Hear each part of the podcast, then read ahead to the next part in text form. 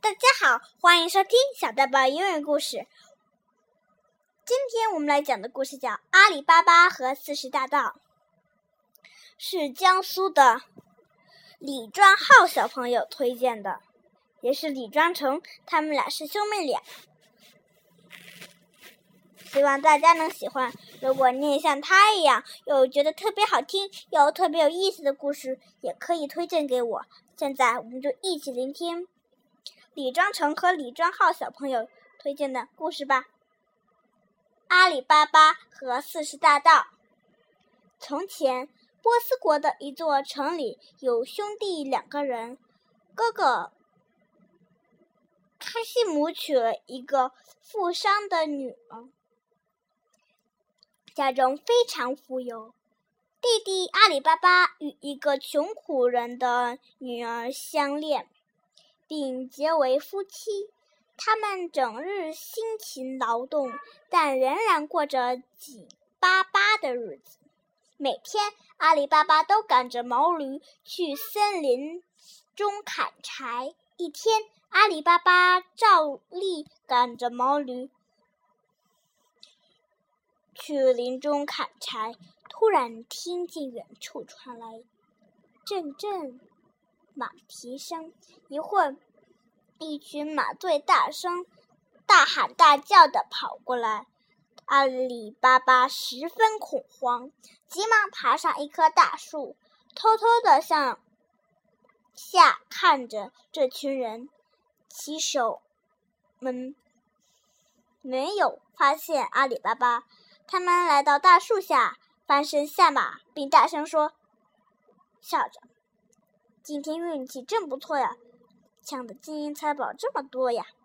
原来这是一伙强盗。”阿里巴巴心里想着，他们共有四十人之多。这时，那些人走到一块巨石前，大声喊道：“芝麻，开门！”芝麻，开门！巨石上立刻开出一扇门来。强盗们牵着马走了进去。过了好一会儿，他们才陆续走出来。随后，冲巨石喊道：“芝麻，关门吧！”大门立刻慢慢合拢起来，不露一丝痕迹。强盗们又骑上马。朝原路飞驰而去。阿里巴巴看着刚刚发生的一幕，紧张的大气都不敢喘。等强盗们骑着马跑远了，他才从树下爬下来。他猜想那个石洞一定是强盗们藏宝的地方，于是来到巨石面前，对着巨石轻声喊道：“芝麻，开门吧！”巨石应声而开，露出石洞。阿里巴巴走进石洞，立刻被眼前的景象吓呆了。石洞里到处堆满了无数的珍珠、玛瑙，一盘盘的金币、银币、绫罗、绸缎。钻石首饰更数更是数不胜数，整个石洞光芒四射，耀眼夺目。阿里巴巴从没见过如此贵重的财宝，一时惊呆了。他那些强盗们不知什么时候返回来，便急急忙忙装了两筐金币和珠宝首饰，匆匆跑出洞，回头喊道：“芝麻，关门吧！”巨石又恢复了原样。阿里巴巴用毛驴驮着财宝回家了。阿里巴巴的妻子见丈夫带回这么多金币首饰，非常惊讶地问：“你从哪？”带来这么多的财钱啊！不会是偷的吧？阿里巴巴笑着把事情的经过讲了一遍。这个穷人家的女儿从没见过这么多的钱，她开心极了。他掂了掂口袋，可他掂不动，说：“这金币究竟有多少呢？”阿里巴巴说：“别管它有多少了，反正够我们长用一辈子了。不过一定要放个保险的地方。”于是他们在院子里挖了一个大坑，把金币埋在坑里。上面用土盖好。第二天，阿里巴巴的妻子带着名贵的首饰来到哥哥家。他心母不在，只有嫂子在家。他看见熊弟、穷弟洗满身的金银首饰，非十分惊讶。阿里巴巴的妻子拿出几件首饰送。给了嫂子，嫂子又高兴又嫉妒，嫉妒。晚上，卡西姆回来了，他的妻子又吵又闹，嚷嚷道：“阿里巴巴他们夫妻俩总是在我们面前哭穷，可你可知道，现在他们发大财了？他们比我们要富千倍万倍哩！”卡西姆说。谁不知道我弟弟穷得叮当响？你在说什么疯话呢？妻子见丈夫不信，拿出首饰给卡西姆看，又把白天的事讲了一遍。卡西姆又是恼怒又是嫉妒，他飞奔到弟弟家，逼弟弟说个明白。善良的阿里巴巴知道哥哥是个贪财如命的人。如果告诉他事情的真相，他一定会去贪婪的拿金银财宝，也许会惹出麻烦来。阿里巴巴说道：“哥哥，那很危险的，你就别问了。我把金币分给你一半，可以了吧？”卡西姆气急败坏的吼道：“你一定要告诉我财宝在哪，否则我马上就告你，你就会被关进监狱。”受到国王的惩罚。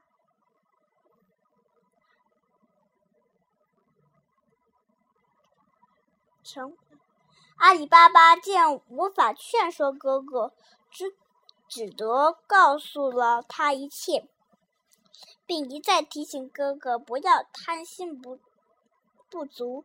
卡西姆高兴极了，回到家里赶了十头驴，向那个山林出发了。卡西姆来到石门前，大声喊道：“芝麻，开门吧！”那巨石应声而开。贪心的卡西姆进来后，看见满地的金银财宝，按捺不住兴奋的心情，他对着。堆积如山、金黄灿灿的财宝，笑道：“哈哈，现在我就是全世界最富有的人了。”他太兴奋了，不顾一切的装满每个口袋，之之类的，他头晕眼花。由于他一心想着发财，竟把开。关门的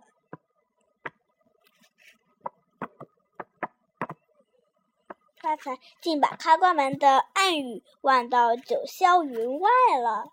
他越急越想不起来，越想不起来越急，在石洞里团团转，就是出不来。强盗们终于回来了，他们看到石洞里的卡西姆和一袋一袋的财宝，顿时怒气冲天。凶神恶煞般的强盗们手持寒光闪闪的大刀，直逼瑟瑟发抖的卡西姆。卡西姆想夺路逃走，可强盗们怎么会放过他？混乱中，他被一刀砍死。第二天，直到中午，阿里巴巴。看哥哥还没回来，急忙来到石洞里，看到哥哥的尸体，放声大哭。他背起哥哥的尸体回家了。几天后，强盗们回到宝库，惊讶地发现卡西姆的尸体不翼而飞。他们发誓一定要查起因此事，并把知道石洞秘密的人杀掉。一个强盗化妆改扮，来到阿里巴巴住的小镇上。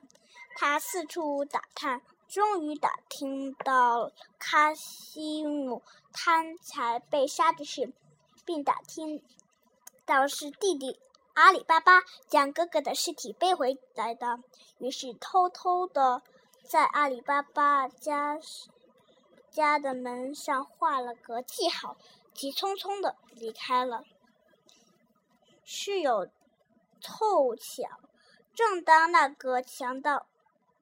在门上画记号时，被阿里巴巴家的女仆看见了。聪明的女仆立即把把左邻右舍所有人家的门上都画上相同的记号。当夜，强盗们偷偷来到镇上，他们发现每家每人上都画有相同的记号。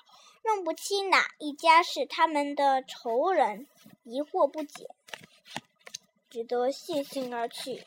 强盗头领回到山里，仍不死心，他又派一个强盗到镇上侦查。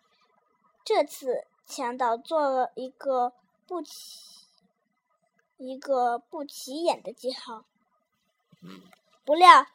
强盗刚离开，聪明的女仆又发现了记号。她照样在各家门上画了相同的记号。好了，因为这个故事很长，我们下次再继续讲。还差一点就讲完了。女仆和阿里巴巴会不会把强盗打败呢？还是强盗把他们杀掉了？下次再听吧，再见。